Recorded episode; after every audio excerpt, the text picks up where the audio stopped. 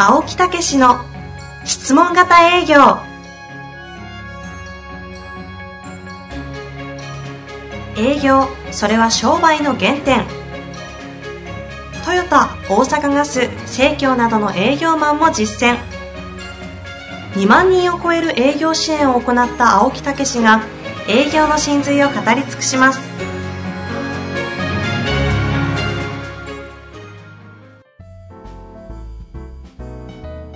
こんにちは遠藤和樹です。青木武の質問型営業。青木先生本日もよろしくお願いいたします。はいよろしくお願いいたします。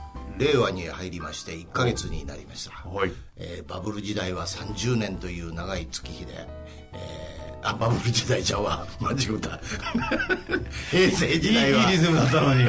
平成間違った。もうめちゃくちゃじゃないですか。平成時代はバブルがありリーマンがあり大変な時代でございましたがなんとやっぱり IT がね革命を起こしましてちょっと止めてんか？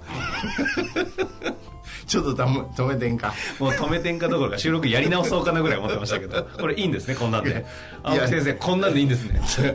もうちょっとこうシリアスに入ろう思ってんけどやっぱあかんね俺いきなりねバブル言っちゃいましたいきなり弾けてましたね。いきなり弾けてあもう弾けるタイプやからね。まあ、ちなみに、ええ。このタイミングで、ええ。まさかのいいですか、ええ。本当に今の嘘じゃなく、ええ。今質問は青木先生に来たんですけど、えしかも一言令和時代の心構えっていう質問が来たんですけど。どんなんや？すごいタイミングじゃないですかこれ。マジ？はい。えなんかありますか？これちょっとねメインに取り扱うのはあれなんで。ーまあほんでもやっぱりこの令和っていうのはこの IT のさらにこう革新の時代に入ってすごい時代になるんじゃないですかこれ。まあそうですね。デジタル時代に入るんでしょうけど、ん。まあ、もう絶対ついていけないですよね。私たち含めてですよ。いやーもう本当にそういう今の20代30代でももうなかなかこれで3040かな。はいはい。すごいよねもう。どういうことですか？いやついていけない時代になってくるんちゃう340ですらってことですか？全然無理じゃないですか。ね10代とかもう20代のかかりとかさ、えーどんどん日々革新してってるからね。いやすごいですよね。あと今こう全然話ずれますけど、ええ。あの普通にプログラミング習ってるじゃないですか、ええ。あとあのわ小学校か中学校ぐらいで義務教育に労働法の教育が入っちゃってるじゃないですか。でさらにあの彼らダンス習ってるじゃないですか。ダンス習ってんの？その小学校でダンスがほら義務体育の中に入ってるぐらいの感じになってて。でこの間ですよ。へえ。20代ぐらいか大学生ぐらいの子たちが、い。もう当時多分あのダンスを小学校とかで習ってる層がちょっとこう上に上がってきてるんですよね、うん。普通に音楽がイベントで流れてると踊り出すじゃないですか。踊りめっちゃうまいんですよ。俺ら体動かせねえぐらい超うまいんですよ。この辺のこのなんていうんですか？わかります？このはなんか寂しさ。まあ俺はもうディスコ行ったら盆踊りですかとか言う。それそれそれその気分が今もうついにこの世代になって。すごいっすね。30代もうダメですね。いやーだからもう本当に恐ろしい時代になってくるんじゃないかなと思うね。まああの手塚治虫が書いたね「鉄腕アトム」とか我々は育った時代ですけど。いやいや私も読んでましたよでも。ねえ、は。い。もう本当にそういう時代になってくるよね。実はアトムの時代になるってことですね。そうそうそうそうそう。確かねに、うん、令和時代の心構えということで、えはい。というようなことでございまして。ですかね、ということで、えーシリアスに入入入った。予定が。そうそう。入る最初最初からちょっとしくじりましたけど。まあとりあえず質問に行ってください。進行いただいてしまいました、失礼いたしました。はい。では参りたいと思います。今日の質問はですね。非常にシンプルなご質問です。お。予算の壁でお客様と一緒に悩んでしまう。質問の深掘りができません。あということですね。あはいはいはいはい。まあこの価格というのがね非常にやっぱりあのネックになるというかね。やっぱり大きな壁にやっぱり営業っていうのはなるんですよね。そうですうん。だけどその大きな壁ということ自体を持ってることが実はダメなんですよね、ほうと言いますと、えこのなんか今日は心構え系系ですね。えーなんだだから結局それ以上のそれを商品を買うことによってそれ以上の価値を得るわけじゃないですか。それのはいはい。10倍20倍100倍の価値を得るわけですよね、それを提供してるわけですよねなるほど。ええ。だからそこをやっぱりしっかりと持って話しすると、だから価格ということも気になるかもしれませんけど、まあ、もちろん最初に価格のことを言われた時我々もあのご予算はどれぐらいですかと。あ、まあ、その中でもあのそういうう取り組みもできますから大丈夫ですよとかあるいはまあまああのもうちょっとかかるかもしれませんけどとか、まあ、でもご予算の中でもいろいろできますからって言って一応安心させてあげるっていうのはありますよね。はい。ええ。はい。だけどやっぱり今言った10倍20倍100倍の成果を得てもらうっていうことになったら、うんうん途中で価格なんてぶっ飛ばないといけないですよね。それぐらいの自分は価値を持ってやっぱ話をするというか、うんうん。まあ話するんじゃなくて相手の欲求ニーズを聞いてね、問題課題を聞いてそれに対して間違いなく解決できると。そうするとその人の人生ってすっげえ良くなるとかあいうことになってきたらもう価格の話ではなくなってくると思うんですよね。あ、なるほど。えまあでも価値と価格って違いますもんね。そこの見極めはね。えそうそうそうそう。イコールになっちゃうとよく分かんなくなっちゃいますよね。だからそのそのかかあの価格というかその費用をどのように捻出するかとか、うん。どのように支払うかということについて相談はしてしてもいいですけあどー相談すべきです。すすべきことはいるかもしれませんけど悩んじゃうっていうのはちょっと問題ですよね。逆に最近で青木先生がそのええ。予算の壁を越えてええ。つい買っちゃったとかないんですか？あのそれは営業がえ良くても含めてあええ。そうそういうことかみたいな。そういうこう何ですか？被験者側の方で。えまあだから車とかもう意外とリアアルなとこ来ましたね。うん、あの買い替えるつもりはなかったけど、はいはい。話聞いたらじゃあ買い替えようかとかね。あ普通にね。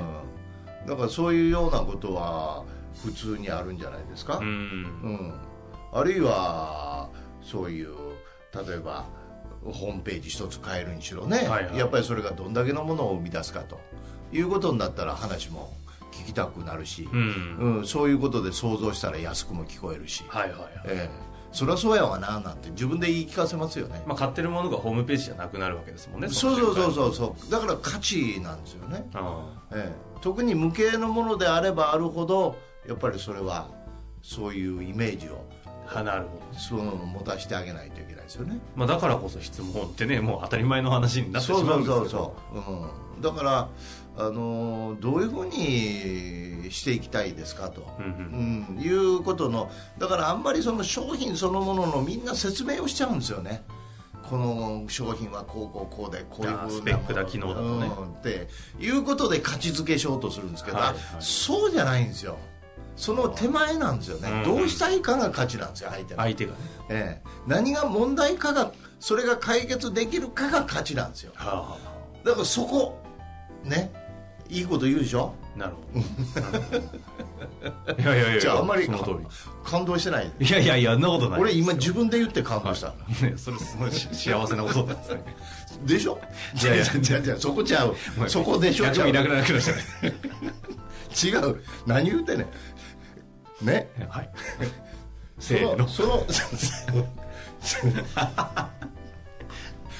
商品はいじゃないんですよじゃないですよねそのねもうもうどどういうものがついてるかどういうことをできるかってそれはそれは商品と比べてるんですよ他の商品とあ他の商品と比べるんじゃなくてあなたがどうできんどうしたいのか、ね、あなたの欲求問題課題そこを解決できるって言ったらものすごいこと違いますか、あうん。えまあなんか穴掘質問で穴掘ってそれを商品に埋めるみたいな感じですもんね。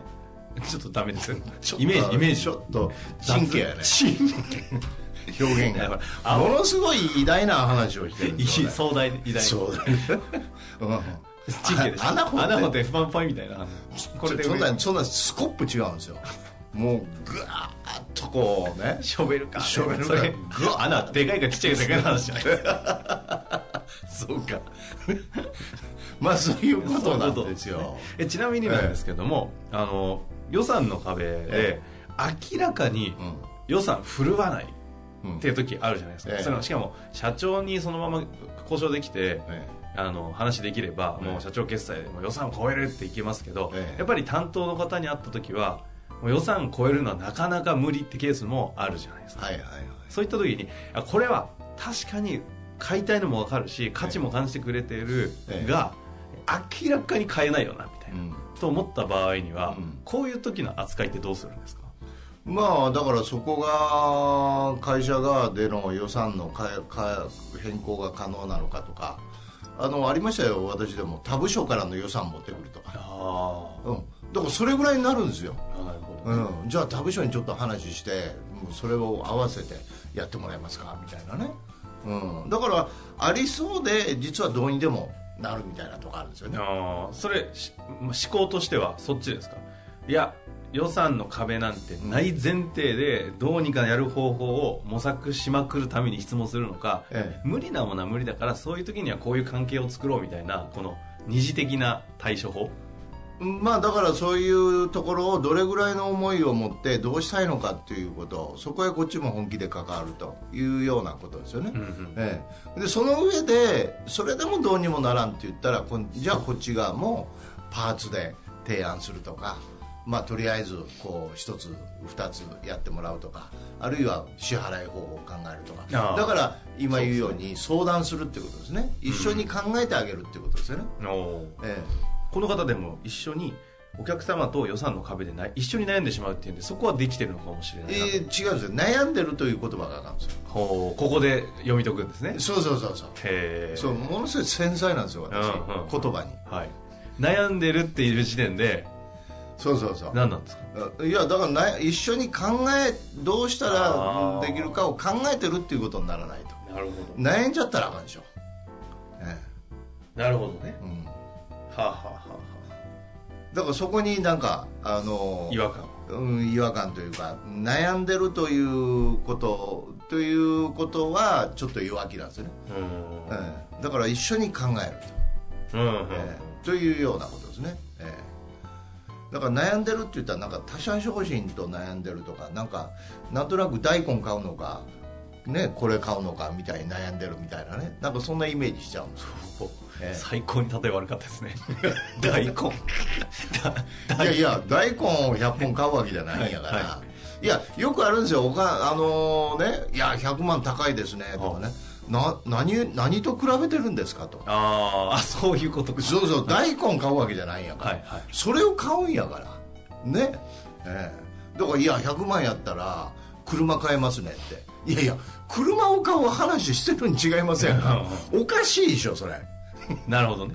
うん、だからやっぱりその100万という価格じゃなくてその商品そのものがどれだけのものを生み出すかっていうことが大事なことですよね。で生み出せるポテンシャルが分かってるからこそ相手がそれにフィットする何が欲しいかをちゃんと引き出そうねってそういうのそうそうそう。がまずファーストにあるそうそうそう。だから前回のお話でもなんか化粧品のお話がありましたね。ね。はい。非常に似てるんですよねこれね。反感をえあの説明しすぎて反感を買ってしまうし弱気になると売れないってやつですね、だからやっぱり価値価値を伝えるということに関してはどこまでも相手の欲求ニーズ問題課題。うん。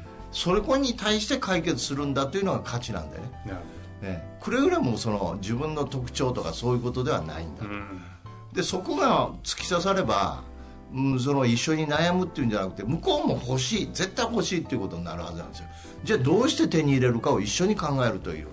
うんまあ作戦会議みたいになってこないといけないですよね、はあはあはあえ一緒にねパートナーそうそうそう。パートナーですね。ええ。なるほど、まあ、でもあれですよね。そのね商品価値を感じない対象はいますよね。あのいやもう要はここの方っていうかこのなんですかこういう属性というのがそのマーケティングっぽくですけど、はい。にはあこの商品は価値は生まないっていうのは見極めなきゃいけないのはありますよね。うんもうもちろんそのお客さんのランクとかいうようなことの見極めはきちっとしないといけないですよね、ええ。だからその上で欲しいというようなことで、えー一緒になってじゃあどうやったら手に入れられるかを考えるとうん。いうスタンスですよね。なるほど。でこっちも歩み寄るっていうようなこともあ支払い方法とかねいろいろあると思うんですよ、うん。えこのことにこの方になんかこう予算の壁でお客様と一緒に悩んでしまうっていうこう悩まれてるこの方にえ。今日のやつを総括して、まあ一言なんかアクションプランでできることがあるとするならば何があるんですか？まあやっぱり相手の欲求ニーズをとことん聞いて問題課題をとことん聞いて話をしないとまず、うん。ええ。自社の商品の話入らないああ。そこで本当に役立つということが分かった上で話するという癖をつけることですね。欲求ニーズ問題をとにかく聞く。そう。とにかく聞かせてくださいと、うん。いやいや商品の話してくれって言ったらねうん、なんかそういう言葉によってあのこの人買うんかなというスケベ根性でね。かね、はいはい。だから話始めんねんけど、うん。買えへんから。いやーそれわかるわ。ついうっかりね。あれそう。興味持ったのかな？そうそうそうそう。あこれねざわつくやつありますね。もうそれでひひどい場合はもうねあの、はい。とりとりあえず話してひょっとして買うかもしれんから。あ買えへんから。ーそれは言っていただけると心強いですね。欲求ニーズ問題課題に向かって買うんですよお客さんはいやすっきりしましたね。そうでしょ？いや改めて。というわけでねぜひえ欲求ニーズ問題をしっかりと聞くにちょっと一貫性していただいてそれでまたねつまずいたらぜひ。そうそうそこを聞く練習というか癖付けをしないといけないですね、えというわけで。えはい。今日はねいい回でした、今日はいつもいい回ですか。最近青木先生のねポッドキャストランキング高いんですよねああありがとうございます。4位ぐらい入ってましたあそうなんですすごいですよね。ええ。まああの最近あのスマホも大きくしたんで、はいはい。点にしたんで画面全部見えますんで。それ青木先生だけの話じゃないですか。一般ユーザー関係ないやつ、そうそうそうまあ、ぜひねはい。聞いていただきたいですね。はい。はい。というわけで本日もありがとうございまししたっかりとやってください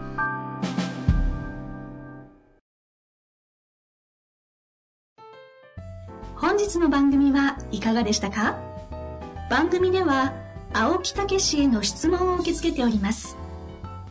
ウェブ検索で「質問型営業」と入力し検索結果に出てくるオフィシャルウェブサイトにアクセス。その中のポッドキャストのバナーから質問フォームにご入力ください。たくさんのご応募お待ちしております。